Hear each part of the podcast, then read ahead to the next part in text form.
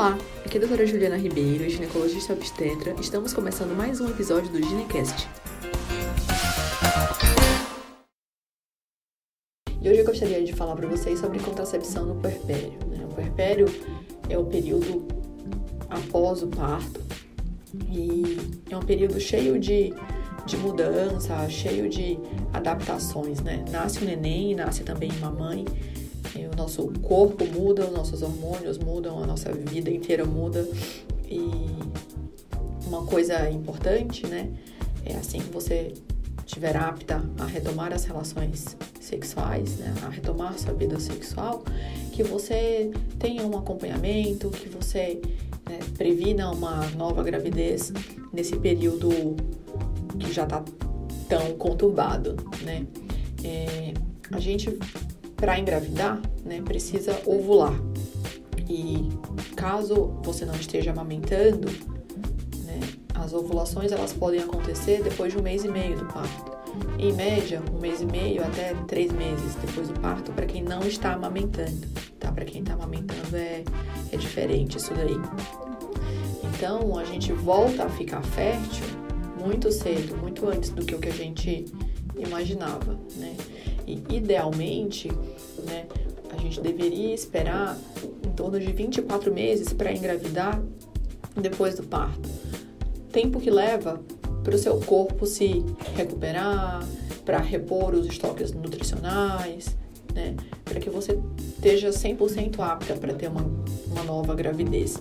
Esse período de tempo ele é o recomendado pela Organização Mundial de Saúde. Quando a gente vai, vai ver os guidelines da, do Colégio Americano de Ginecologia e Obstetrícia, que é um, uma das grandes fontes de recomendação médica pra gente, eles falam de esperar no mínimo 18 meses, no mínimo um ano e meio depois do parto para engravidar de novo. E durante esse acompanhamento, né, que na verdade essa programação, esse planejamento de contracepção no período pós-parto idealmente deveria começar ainda durante a gravidez, tem vários tópicos que a gente precisa discutir, né? A primeira coisa é discutir o planejamento reprodutivo dessa família, né? Quantos filhos esse casal quantos filhos esse casal quer ter, quando eles querem ter esses filhos, que intervalo entre uma gravidez e outra eles planejaram, se esse intervalo está adequado nessa recomendação que a gente tem, né, de esperar um ano e meio, dois anos entre uma gravidez e outra. O segundo ponto, né, para pensar na contracepção é discutir a amamentação, né? Apesar do aleitamento materno ser é o mais recomendado nos primeiros seis meses de vida, tem gente que simplesmente não quer amamentar ou por algum motivo tem alguma suspeita de que não vai poder amamentar, né? Ou a pessoa trabalha e vai ter que voltar para o trabalho, vai ter que planejar formas alternativas de alimentação desse recém-nascido, né? Então não dá para julgar, cada pessoa tem um estilo de vida, um planejamento e discutir se, a, se essa mulher vai querer amamentar ou não por quanto tempo ela pretende amamentar ou ela vai poder amamentar, tem que fazer parte do nosso aconselhamento. O terceiro ponto é quando voltar à vida sexual, quando a mulher vai estar liberada para voltar a ter relação sexual depois do parto. Né?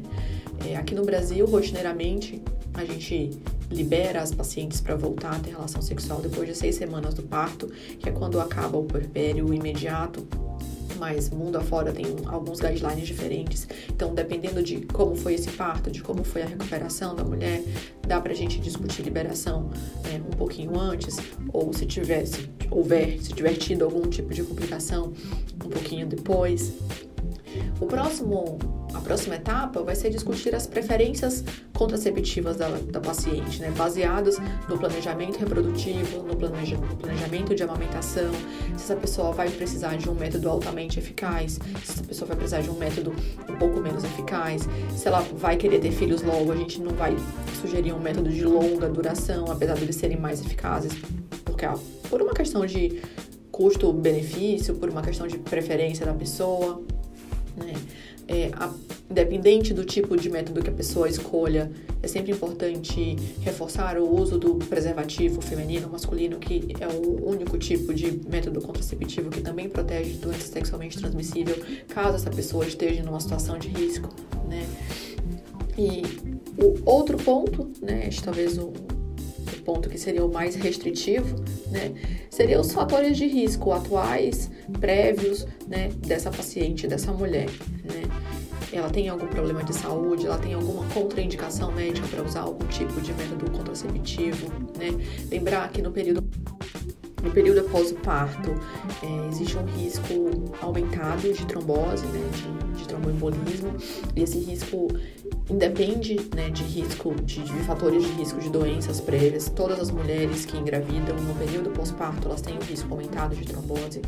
Então, existe uma recomendação formal de evitar os contraceptivos contendo estrogênio, né, que é a maioria dos anticoncepcionais orais dependendo da referência, né, dependendo de onde que a gente vai buscar a informação, né, esse período de contraindicação seria até seis semanas pós-parto.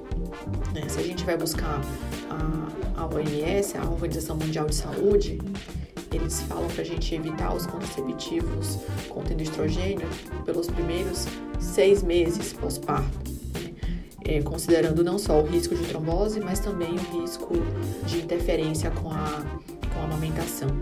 Então, são muitas opções que a gente tem. É, o aconselhamento ele precisa começar de fato durante o pré-natal para que a gestante, para que a mulher tenha tempo, né, de pensar e de se programar para tudo isso. E no próximo episódio eu vou detalhar um pouquinho mais sobre as opções dos contraceptivos durante o período pós-parto. Por hoje é só. Até a próxima.